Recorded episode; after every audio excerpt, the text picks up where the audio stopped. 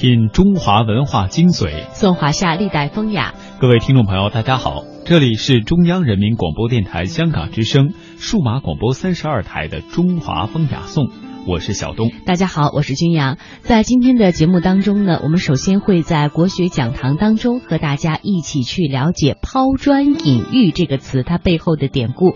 另外呢，我们会和大家一起来感受魅力古诗词之叠字诗。呃，在后半时段呢，我们也将和大家具体的来了解那些魅力的中国古典诗词。首先走进我们今天的国学讲堂。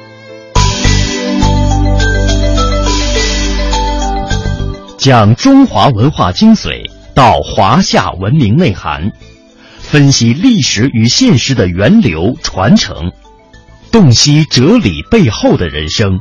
中华风雅颂，国学讲堂。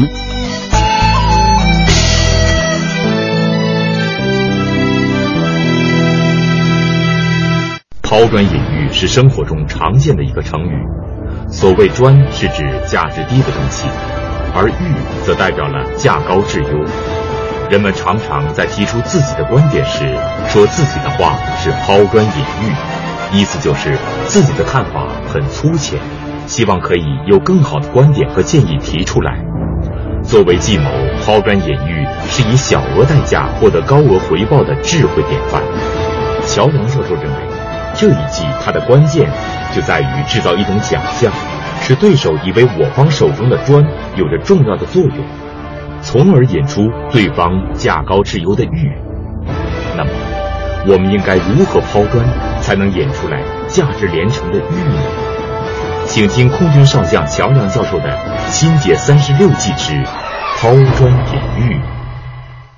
清朝康熙年间，有一个著名的文人叫朱彝尊。这个朱彝尊呢？天性幽默，而且博学多才。他和当地的很多文人、墨客都有很好的关系。他尤其是跟当地有个道观的道士，两个人关系甚好。这个道观里边呢，有一棵枇杷树。这个道观里的枇杷树非常特别，一个是非常大，一个是没有核，就是没核。吃的时候不用吐核。直接吃都是肉。这个每年到了枇杷成熟的时候，这个道士都会把朱朱先生请来，请他尝鲜。每次这个一边吃着枇杷，一边朱先生都觉得很有趣儿，而且呢很好奇，他老想打探一下，你这枇杷是怎么长出来的？因为没有核，它怎么有籽儿呢？没有籽儿，它怎么能长出来呢？能长能长成树长出来呢？他一直想打探这秘密。这一天他又在吃的时候呢，他就问道士说：“你这枇杷是怎么出来的？它没有核，没有籽儿，怎么能长呢？”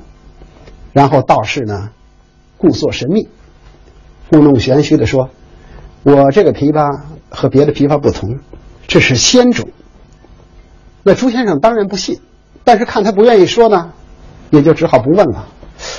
临走的时候就想，行，你瞒着我，我非把你这个秘密给你炸出来。他知道这道士特别喜欢吃猪蹄子，所以这一天呢，他就请道士到到到他家里来做客。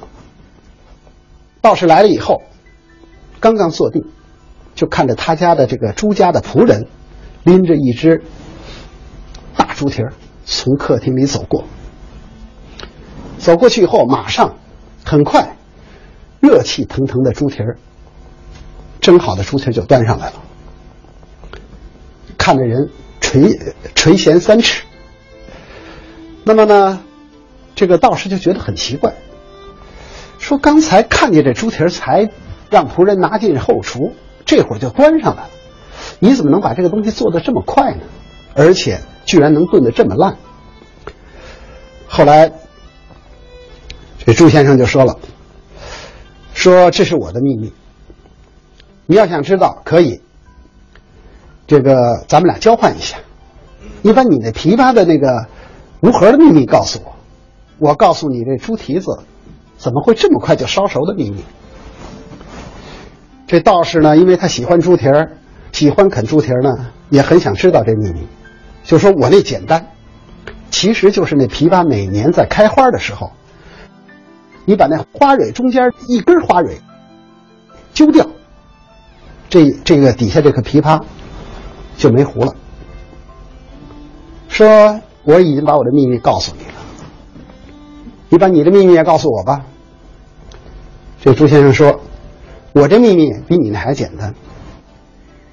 啊，这个仆人刚才拿的后厨，那是现在还在后厨的案板上放着呢。这猪蹄是昨天晚上就炖着的。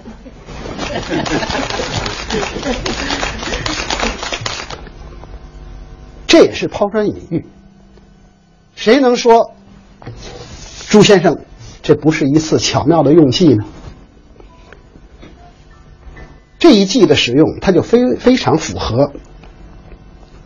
这个抛砖引玉这一计的祭文，它的祭文是这样的：内以诱之，击蒙也。这一计的祭文非常短，这是三十六计中最短的。它什么意思呢？就说用相似的东西去迷惑对方，在对方被蒙骗后再打击他。当然，这个朱先生他没有包含打击这个道士的意思。但是用相似的办法去蒙骗对方，他是这么做的。比如说，他想知道琵琶的秘密，而这个道士也想知道猪蹄子的秘密，于是他就故意制造一种神秘感。其实两个人都在制造神秘感，然后吊起对方的胃口，使对方呢产生好奇心，于是就可能上当，而且呢就可能把对方想知道的秘密和盘托出。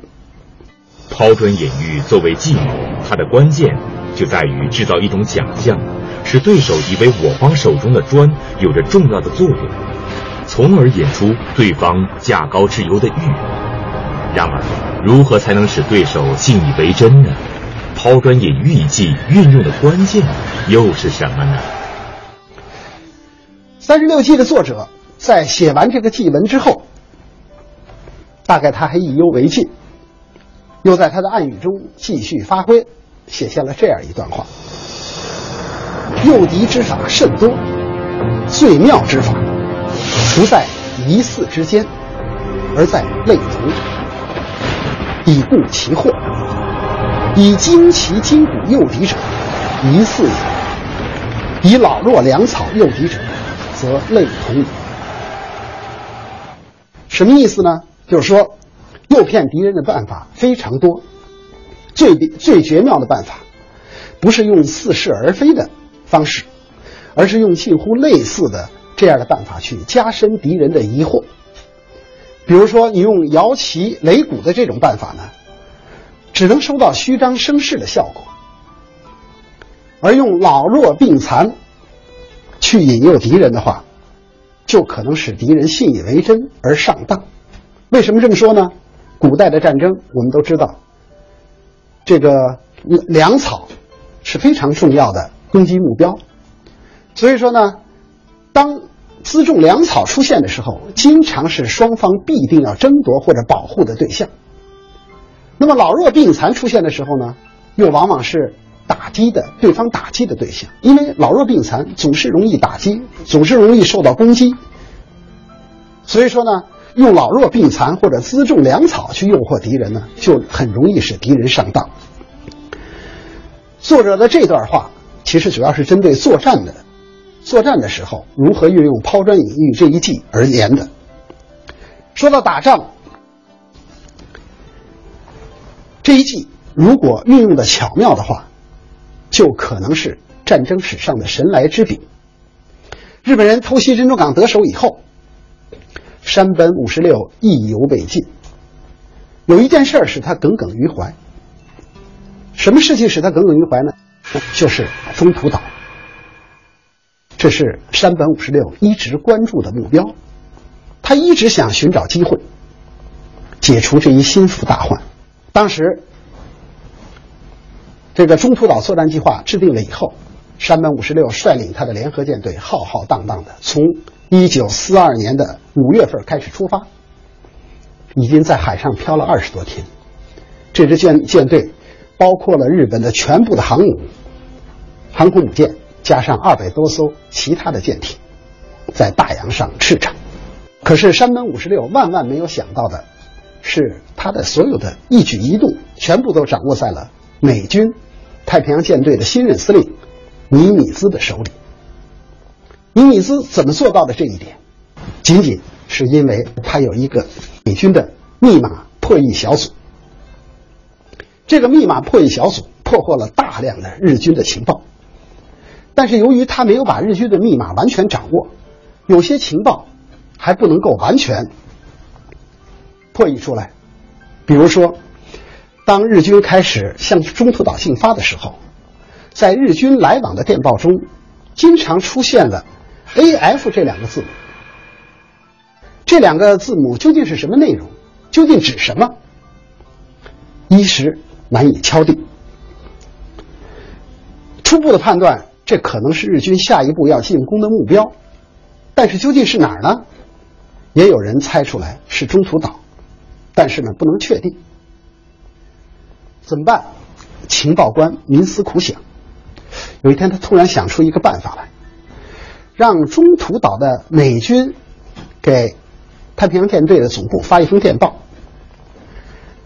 这个电报的内容是什么呢？本岛淡水设备发生故障。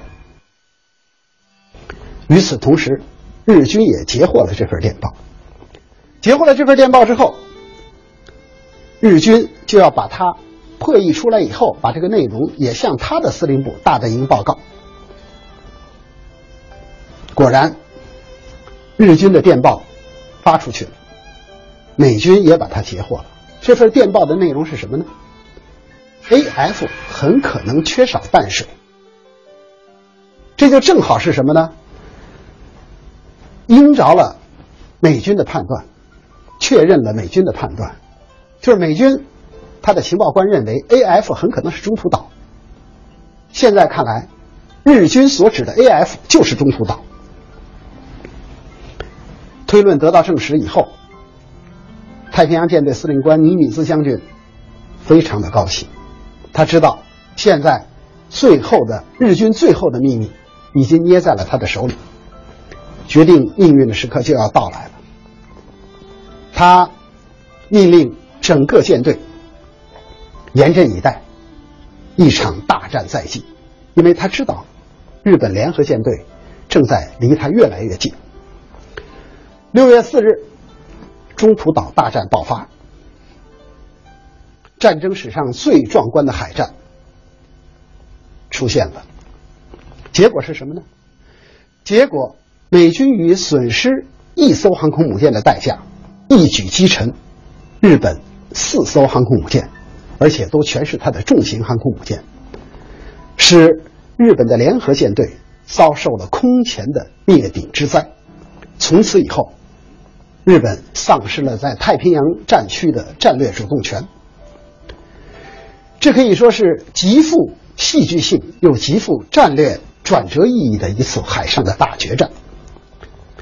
我们可以想想，如果没有美国情报官员的灵机一动，没有他这小小的计谋、抛砖引玉的计谋，这场迟早都会发生的海上对决，很可能是一次极其惨烈的两败俱伤，而不会是。一次一边倒的胜利。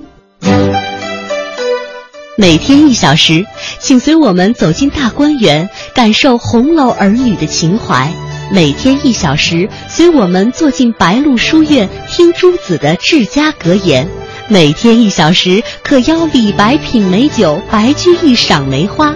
今天这一小时，你来了吗？这里是中央人民广播电台香港之声《中华风雅颂》。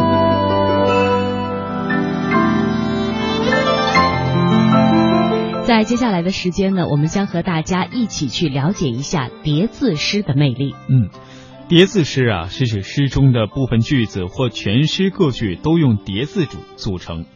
所谓的叠字呢，是指两个相同的字重叠在一起而形成一个词，也称重言词。叠字的恰当动用，可以增加呃语言的音节美，增进情感的强度。民歌中用的最多。叠字诗是由诗词叠词以展而来的一种杂体诗，此后呢，又有叠字词、叠字曲的出现。在诗词中巧妙的运用叠字，有助于更好的表达思想感情。李清照的《声声慢》连用七组叠字，历来为人所称道。寻寻觅觅，冷冷清清，凄凄惨惨戚戚。十四个字极为细腻地表现出了他那百无聊赖、愁苦哀伤的心情。十四字叠韵一出，几乎封住后代词人之笔。直到清代啊，有女词人双清写下了一首《凤凰台上一吹箫》，呃，后人评价说这个可以与前一首相匹敌。呃，这首词是这样写的：寸寸微云，丝丝缠绕，有无明灭难消。正断魂魂，呃，正断魂魂断，闪闪摇摇，望望山山水水，人去去隐隐迢迢。从今后，酸酸楚楚，只似今宵。呃，其实叠字的妙用呢，还有益于更好的刻画人物的形象。在今天的节目当中呢，稍后大家将听到的《青青河畔草》呢，就是用这种方式写的一首诗。另外呢，妙用叠字还有助于增强诗词的这种音律美。最典型的就是白居易《琵琶行》当中用叠字来描写音乐，绘声形象十分的绝妙。大弦嘈嘈如急雨，小弦切切如私语。嘈嘈切切错杂弹，大珠小珠落玉盘。妙用叠字会有助于生动形象的描景状物，达到情景交融的境界。比如在杜甫的诗中就有这样的句子：“无边落木萧萧下，不尽长江滚滚来。”另外，还有一种叠字诗体，就是运用同字反复的修辞手法创作出来的一种诗体。其中有一种形式是通篇都由重叠词组组成的，前后词组按照一定的规律拆拆开组句，其基本原则是每个字都要两次出现，重复使用。现在人们所能看到的最长一首叠字诗《思呃思春》，由一百二十八个重叠词组成，其中前后的词为野野、袅袅、啼啼、时时、有有。丝丝春春气气桃桃花花发发满满枝枝莺莺雀雀香香呼呼唤唤，连句为野鸟啼野鸟啼时时有丝，有丝春气桃花发，春气桃花发满枝，满枝莺雀相呼唤，莺雀相呼唤研盼，研盼花似。研判花红似锦屏，花红似锦，花红似锦屏堪看。因为是叠字哈，就可能读起来会有一些拗口，但是我们从中能够感受得到属于古诗词另外的一种魅力。在接下来的时间呢，我们将通过两首叠字诗和大家具体的来了解一下其中的艺术创作魅力。第一首《杳杳寒山道》。杳杳寒山道，落落冷涧冰。啾啾常有鸟，寂寂更无人。淅淅风吹面，纷纷雪积身。朝朝不见日，岁岁不知春。这首诗呢，主要是写作者居住在天台山寒岩时所亲眼见到的山路以及周围的景致。我们看头两首：杳杳寒山道，落落冷涧冰。就是描写这条山道上的形势和位置，一条幽深莫测、寒气侵人的山路，盘绕在寂静冷落的山涧边。杳在《说文解字》当中解析为明，是日在暮下，它的意思是昏暗悠远。落落这个词呢，表示出草木的凋零，原指是一种荒凉或者是落叶的堆积。一指天色，杳杳落落这种叠字的连用，把人就引入了冷森森的奇特的意境。这两首诗先言山远图偏，后续谷荒水寒，两句连起来，开拓出了一个幽深荒僻的空间。远离尘嚣的山谷当中的这种气氛，已经笼罩了全篇。啾啾常有鸟，寂寂更无人。这是从声音上描摹寒山道的静寂宁远。诗中连用啾啾、寂寂两个叠字句，更富于变化。那啾啾呢，是以细碎凄切的鸟语反衬出山路的清幽，而寂寂则以一种呃无音响的冷寂，说明了人迹罕至，两者形成了强烈对比，已有写无。所谓啊，鸟鸣山更幽，而更增其幽栖之感。首句颜色，此句谈声，由色入声，可知声息时有时无，仿佛难辨。是纯山中人才能道得出的。如果说前四句写山路的静态为主，那么我们再看后边的几句，淅淅风吹灭，纷纷雪积深，已经由呃转入了这种动态的描画，着意表现的是诗人顶风冒雪的自我形象。淅，这是指风吹林叶的那种质感的声音。呃，还有呢，像诗歌当中所写的淅淅，是指风过阵阵，纷纷是雪落不停，与前面听觉上不时点破寂静的空白。无规则的鸟声相比，这两句呈现的是一些感觉剧烈的节奏运动。随着迎风踏雪而来的诗人，山路周围顿时充满了生机，从而打破了一直凝滞不动的氛围。风吹面，雪积深，表明诗人正沿着这条寒山路攀登，进入深山，直上高峰。最后的两句“朝朝不见日，岁岁不知春”，以书写诗人的情怀作结。情中见景，朝朝岁岁属长短不同的时间概念，而叠字连用同样可言时间之悠长。也就是说，诗人长期置身于深山密林之中，经常见不到阳光，因而不知时序的变化，甚至分辨不出春去秋往，以示其超然物外的冷漠心情，与前面孤幽孤寂幽深的山路进行描写。很自然的融融为一体。如果说呀，前面六句是景中含情，那么结尾两句则是情中寓景，两种表现手法巧妙的结合，使诗中的情与景达到了水乳交融的艺术效果。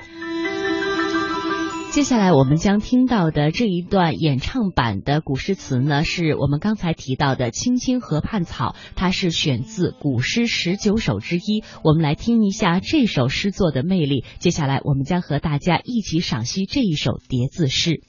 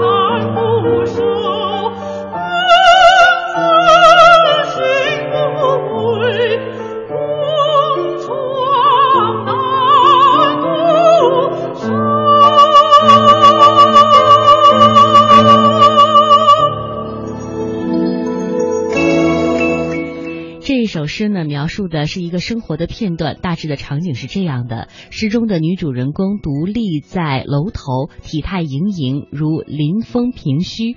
她倚窗当轩，容光照人，皎皎有如青云当中的明月。红妆艳服，打扮的十分的用心，纤纤双手扶着窗棂，在久久的引颈远望。她望见了远九河畔，草色青青，岩岩。年年伸向远方。青青河畔草，年年思无道。远道欲何之？溯溪梦见之。这是出自古诗。原来他的目光啊，正随着草色追踪着远行人的足迹。他望见了园中那株郁郁嗡嗡的垂柳，他曾经从这株树上折枝相赠，希望柳丝儿能留住远行的人。原来这一年一度的春色，又一次燃起了他重逢的希望，又撩拨起了他那青春的情思。嗯，那诗的结构看似平直，却直中有婉，即自然中的虚实相应、正反相照之妙。诗境中的呃，诗境的中心当然是那位楼头美人，草色柳烟是他望中所见。但诗人他可能是偶然望见美人的局外人，也可能就是那位远行的荡子。待他设想，则自然的由远而近，从园外的草色收束到园内的柳烟，更汇聚到这一点。园中心那高高的楼头，自然界的青春为少妇的青春做陪衬，而青草碧柳为艳艳的红妆啊，应该是为艳艳的红妆陪衬，也是美到了极致。而唯美唯其太美啊，所以篇末那突发的悲声才分外的感人。也只是读诗至此，方才能进一步的悟到，开首那充满生命活力的草树。早已抹上了少妇那梦思般的哀愁，这也正是前人所说的十九首之未外呃之未外位。古诗十九首非常的有魅力，而其中提到的这个《青青河畔草》呢，到今天呃还有演唱的版本、朗诵的版本，大家通过不同的艺术形式在还原这些古诗词的魅力。在今天的上半时段，我们除了和大家在国学讲堂当中了解了三十六计之抛砖引玉呃这个词背后的一些典故故事，呃，另外呢还和大家了解了中国古诗词之魅力的叠字诗。其实如果我们细心的话，会发现古诗。词当中有很多运用了叠字的方式来增加艺术感染力的诗词，呃，细细读来呢，确实能够感受到中国语言的这种博大精深。这是今天的上半时段，我们和大家在中华风雅颂当中分享的全部的内容。在今天的后半时段呢，我们将带大家一起去赏析的是苏轼的《春雨亭记》。每天一小时，请随我们走进大观园，感受红楼儿女的情怀；每天一小时，随我们坐进白鹿书院，听诸子的治家格言；每天一小时，可邀李白品美酒，白居易赏梅花。今天这一小时，你来了吗？这里是中央人民广播电台香港之声《中华风雅颂》。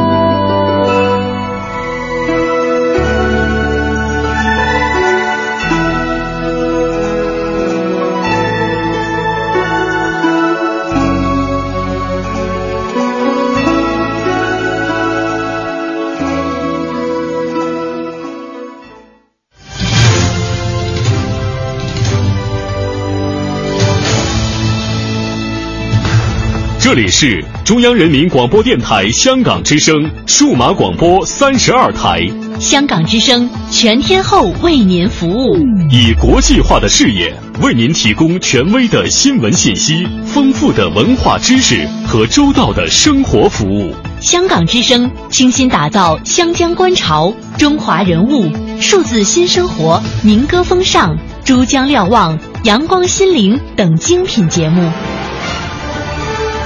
评说新闻中的道理，论述事实中的缘由。香港之声新闻节目，纵览全球资讯，平息焦点话题。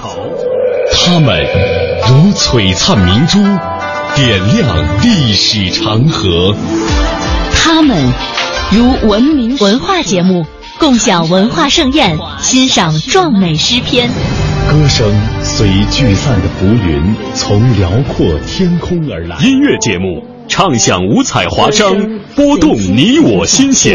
从旷野大地而来。纵观生活大千世界。世界。生活服务节目，发现生活智慧，展示多彩人生。寻找独家观点。普通话、广州话双语播出。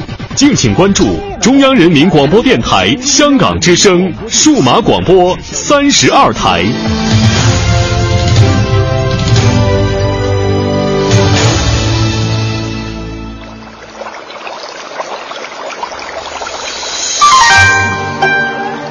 一支毛笔，千古文人写情思；一池翰墨，数代画家绘丹青。在这里，感受笔墨中国。一砖一瓦，凝聚悠悠岁月情；一草一木，讲述风云变幻事。在这里，感受山水中国。一支昆曲，以律之声起江南；一首秦腔。三秦大地齐和鸣，在这里感受音律中国。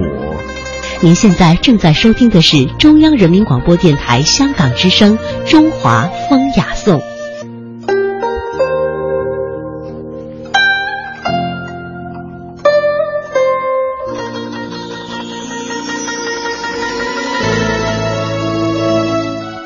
欢迎大家在半点之后继续停留在中央人民广播电台香港之声数码广播三十二台的《中华风雅颂》。大家好，我是君阳。大家好，我是小东。哎，在今天的前半时段呢，我们为大家预告了后半时段，我们将和大家一起来赏析的是苏轼的《春雨亭记》这首作品，究竟有怎样的艺术魅力呢？苏轼的《喜雨亭记》是一篇别开生面、值得一读的著名亭台记。写于宋仁宗嘉佑七年，也就是公元一零六二年。踏入仕途不久，年方二十六岁的青年苏轼，这时候正在陕西凤翔太守幕府担任签书判官这个职务。这一年的暮春四月，凤翔地区久旱逢喜雨，恰好。官署旁边一座官亭新落成，苏轼因而命名这个亭为喜雨亭，并且欣然挥笔专门为此作记。这篇文章共有四段，第一段是全文总起：亭以雨名，至喜也。古者有喜，则以名物。事不忘也。周公得和，以明其书；汉武得鼎，以明其年；叔孙胜狄，以明其子。其喜之大小不齐，其事不忘一也。文章开头两句，就以单刀直入之势，开门见山地说。亭以雨名，致喜也。这座亭子用雨字起名，目的是在致喜，也就是纪念久旱得雨这样的大喜之事。这里仅用寥寥七个字，便以点明全文主旨，接出一篇总纲。接着，作者又对这种起名方式做了这样的解释。古人有了喜事，就用它来称呼某种事物，以表示不忘这样的喜事。言外之意就是以喜名物，古已有之。今天我有得雨之喜，正可以按古人之法以雨名物。于是举了三个古例作证。第一个例子：周公得和。以明其书，是说周公得了成王赐给他的表示吉祥的一种谷子，就写了一篇名叫《嘉禾》的文章。第二个例子，汉武得鼎，以明其年，是说汉武帝在汾水上得了宝鼎，于是改换年号为元鼎元年。第三个例子，叔孙胜狄，以明其子。叔孙是指春秋时期鲁文公手下的大将叔孙得臣。他在击败并且俘获引兵来犯的北狄搜蛮国君乔如之后，索性改名自己的儿子宣伯为乔如。三个例子包含了大小不等的三件喜事。三件喜事分别用来作为书名、年号、人名。这样做的目的，又都是为了事不忘也。所以这一段末了归总说：“其喜之大小不齐，其事不忘也。”开头这段文字，先点给亭命名的用意，再做简要解说，然后引证古代典实，末了加以归纳，有条不紊、有根有据的。交代了习雨亭起名的缘起，这在《亭台记》一类散文中应该说是不可缺少的，故而不足为奇。这里的奇巧之处在于，文章一开始就用极其简洁的文字，营溢出其喜洋洋的强烈气氛，奠定了全文喜而且乐的基调。点出了十分明确的写作意图，从而为下文情节的层层铺展打下了一个坚实的基础。文章的第二段，立刻顺着停、雨、喜的次序，分为三层开始分写。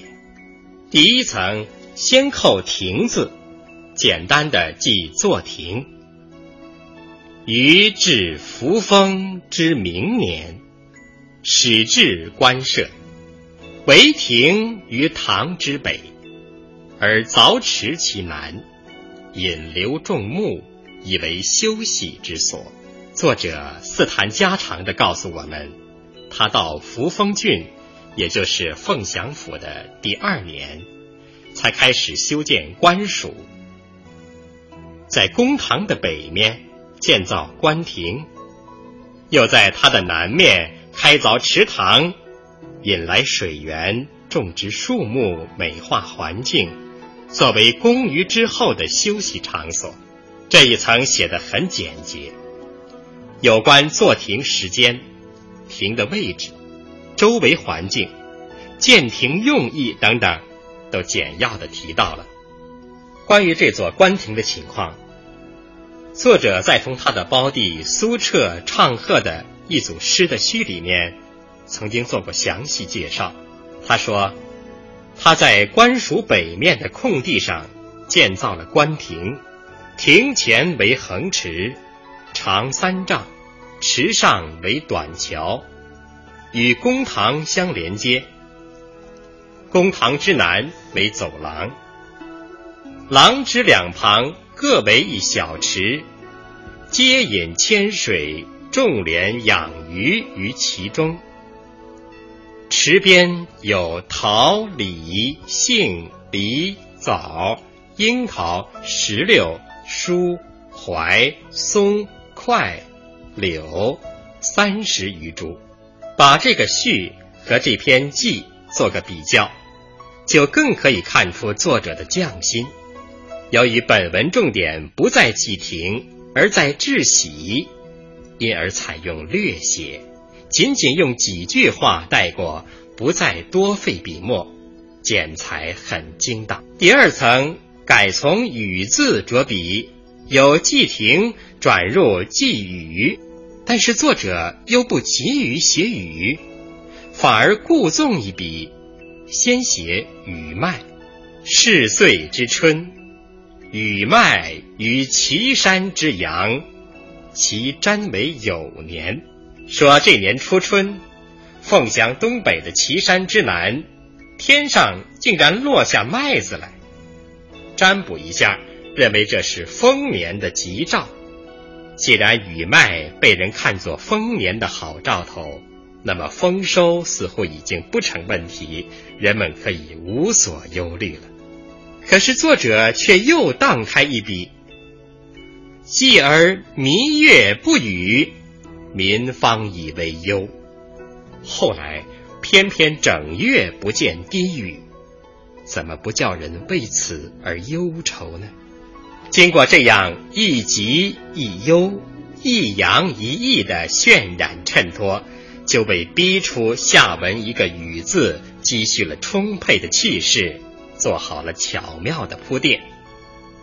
直到这时候，作者方才收回笔锋，集中笔力进入寄语。月三月，乙卯乃雨，甲子又雨，民以为未足。丁卯大雨，三日乃止。古代采用天干地支相互搭配的计时方法。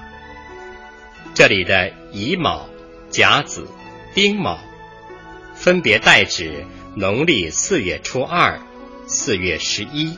四月十四，这一段虽然总共只花极其平常的二十九个字，作者却以时间先后为序，通过蝉联而下的乃雨、又雨、大雨，明快扼要的写出了三降习雨的全过程。乙卯甲子之雨，下在旱情绵延超过三月。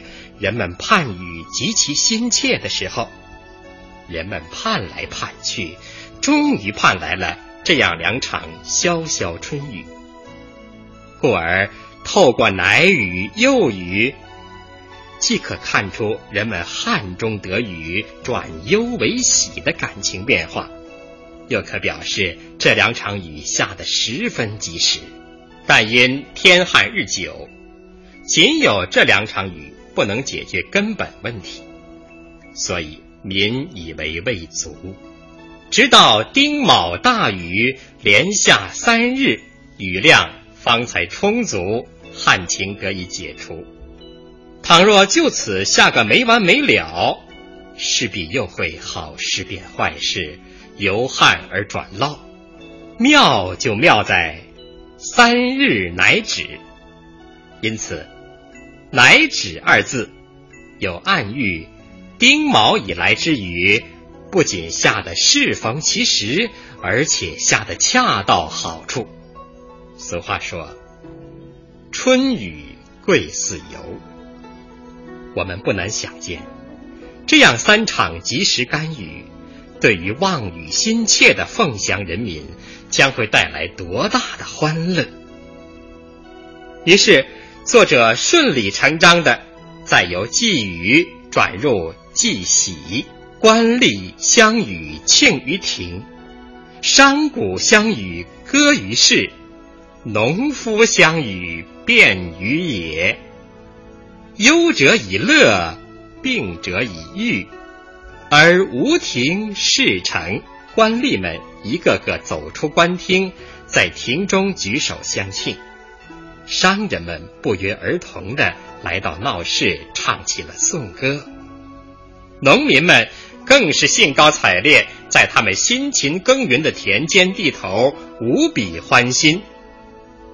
连原来愁容满面的人，这时也露出了欢乐的笑脸；连那些疾病缠身的人，此刻也精神倍增，病情好像突然减轻了几分。作者以强烈的抒情笔调，连用三个排句，以及忧者以乐，病者以愈的绝妙对比，急速推出了庆于庭、歌于市、辩于野等一连串的特写镜头，从而绘声绘形、逼真欲现的描绘了万众欢腾、上下同乐的情景。顿时，不语之忧为之一扫而空，笑语欢声回荡在字里行间，读后给人以身临其境的感受，文章产生了动人心弦的魅力。在做了如此精彩的一番描述之后，作者随即轻点一笔，我的亭子恰好就在这时落成。这一句初看好像是漫不经心之笔，细想却可收到一石三鸟的艺术效。这就是既以庭成之喜，烘托出得雨之喜，表示双喜临门、喜上加喜的意思。又和这一段开头一句“为亭于堂之北”遥相呼应，其中又省略了对违亭到亭城这一经过的具体记述。此外，还为亭上举酒一段架起了过渡的桥梁，引出了第三段文章。第三段是这样的：于是举酒于亭上，以主客。而告之曰：“五日不雨，可乎？”曰：“五日不雨，则无麦；十日不雨，可乎？”曰：“十日不雨，则无禾；无麦，无禾，遂且见机。欲送繁星，而盗贼滋赤。”则吾与二三子虽欲悠游以乐于此庭，其可得也？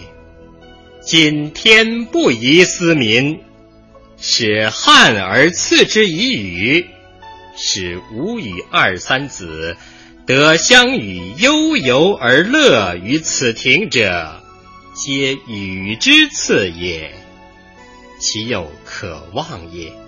这一段的举酒主客，是指备好了酒劝客人喝；见饥是指麦禾不收，发生饥荒；二三子是指席上这些客人；悠游是指从容不迫、悠闲自在。作者这时是以主人的身份，在亭上准备了酒，招呼客人边饮边谈。漫谈的中心自然就是雨。主人首先打开话题：“如果再旱五天不下雨，行吗？”客人立即回答：“五天再不下雨，那就没有麦子了。”十天再不下雨，行吗？十天再不下雨，秋收也不会再有什么指望了。于是。主人趁着豪兴大发宏论，麦收秋收都无指望，年成就要一年两荒，诉讼案件就会不断出现，偷窃扒拿也会日益滋生。那么我和诸位虽然想在庭上自在快乐，难道能够办得到吗？现在老天没有遗弃人民，刚有旱情就降下及时甘霖，我和诸位才得以悠闲自在的乐于此庭，这都是雨的恩赐啊！我们又怎能忘记雨的恩情？这里作者别出心裁的以主客问答方式，借用两处设问。引出逻辑推理极为严密的大段推论，这就是无雨则无麦无禾，无麦无禾就会导致欲送繁星，盗贼滋赤。结果当然就是不可能有今天这样的乐于此庭，这样就从反面立意，也就是以无雨之可忧。反衬出得雨之可喜可乐，最后要以皆雨之赐也的感激语气，其又可望也的反问句式，表达了由衷的谢雨之情，呼应了开篇的事不忘也，说明喜雨从天而降，确实意义重大，令人难忘。这就为之所以要用喜雨名亭，以及为何要写《喜雨亭记》这篇文章，提供了使人信服的理由，意思也就进了一层。写到这里，要写的东西似乎已经统统写到，看来只需花上三言两语，文章即可圆满收结。然而作者仍然感到意犹未尽，所以又在未停起名之后，文章中篇之际，再将胸中未尽之意发为一曲送雨之歌，既以鸣停，又从而歌之曰：“使天而与诸，寒者不得以为如；使天而与玉，饥者。”不得以为素，一雨三日，以谁之力？民曰太守，太守不有，归之天子。天子曰不，归之造物。造物不自以为功，归之太空。太空明明，不可得而明。无以名无停，如的本意是短袄，这里泛指衣服。衣是发语词，没有具体含义。造物是指化育万物的大自然，太空是指宇宙。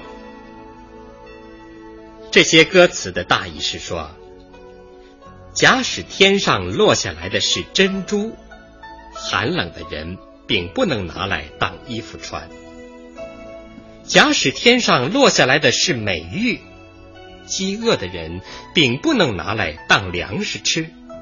那么一雨连下三日，究竟是谁之力？人们说是太守。太守其实没有这个力量，把它归功于皇上。皇上也说不是这样。把它归功于老天，老天并不自以为有功，把它归功于宇宙，宇宙却又渺渺茫茫，无法加以名状。我于是用“喜雨”二字命名我的亭子。这段歌词看似闲文浪墨，其实。具有深化主题的作用。前四句歌词突兀而起，奇想连篇而又切合实际。珍珠美玉诚然珍贵无比，但对饥寒交加的人们来说，最为急需的却是衣服粮食。而要取得粮棉丰收，很大程度上要依赖于及时春雨。可见歌词的开头四句。既突出了久旱之雨的可贵，它超过了珍珠和美玉，又透露出作者对人民衣食的重视、民生疾苦的关切。因此，读来句句见真情。一雨三日以下几句，比比是写雨的功劳，可又偏不这样直说，而写小至太守，大至宇宙。谁也不愿居功自傲，最后仍然只好归功于雨。作者如此写来，既没有脱离习雨颂雨的文章主题，又使全文平添一番意趣。结尾“无以鸣无停”一句，则有妙和自然的道点出坐亭、鸣亭与习雨之间的内在联系。全文从“亭”字写起。以亭字杀尾，首尾照应，余脉不断，洋洋洒洒一篇妙文安排在一曲颂歌中收结，更能给人以余音绕梁的情味。苏轼一生写过不少为亭台堂阁作记的文章，这些文章虽然全都写得曲尽其意，但内容大多是写旷达出世之情。如果就思想价值而言，这篇《喜雨亭记》无疑是这类亭台记中思想境界比较高的一篇。它表现了作者关心民生疾苦、与民同忧同乐的思想感情。这对八百多年前的封建文人苏轼来说，应该说是难能可贵的。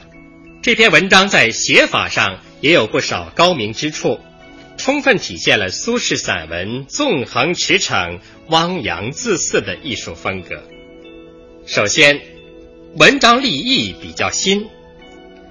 本文是一篇专为祭亭而作的亭台记，但是作者并未落入泛泛祭亭的俗套，光在亭子上面做文章，而是通过巧妙的构思，把坐亭与习雨这样两件原本并不相干的事有机的紧连一起，立足于亭字。放手写与喜，也就是放手书写与亭虽然无关，与民生却至为重要的及时之语，以及人们得雨之喜，从而别具匠心的为全文提炼出与民同乐的积极主题。